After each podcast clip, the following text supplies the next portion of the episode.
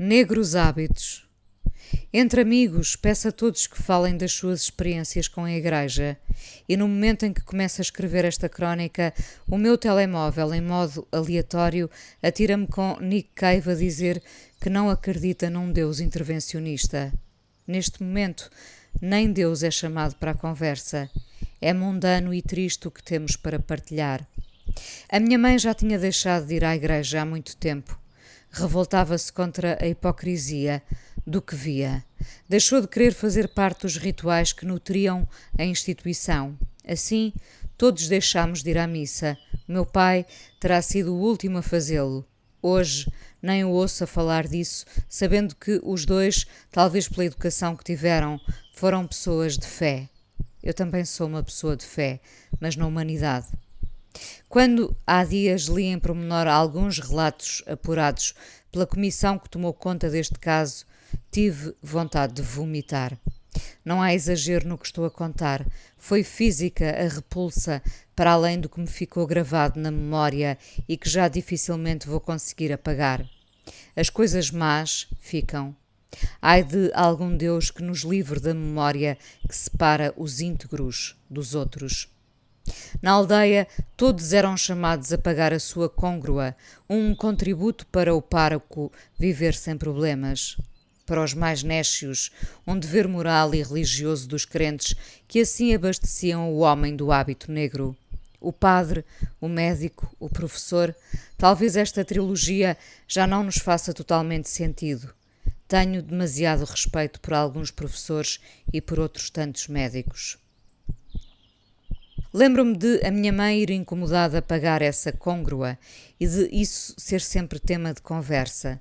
Não era justo pagar, muito menos do outro lado exigirem saber quanto ganhava o meu pai para estar de acordo com a nossa contribuição. Assim, muito cedo, passei da miúda da catequese para aquela que questionava tudo o que via. Perguntava-me todos os dias por que aquele homem não se podia casar se vivia com a mulher que dizia ser sua empregada. Percebem os vários erros aqui contidos. Chamar empregada à mulher com quem ele partilhava casa e ela permitir. Lembro-me bem dela, pouco brio, um olhar que poucas vezes se erguia, talvez descontente com a sua condição incompleta. Muito miúda percebi as incongruências de uma certa igreja. Tudo o que estudei sobre a figura de Jesus foi pela minha incansável curiosidade, curiosidade que é temida pela igreja.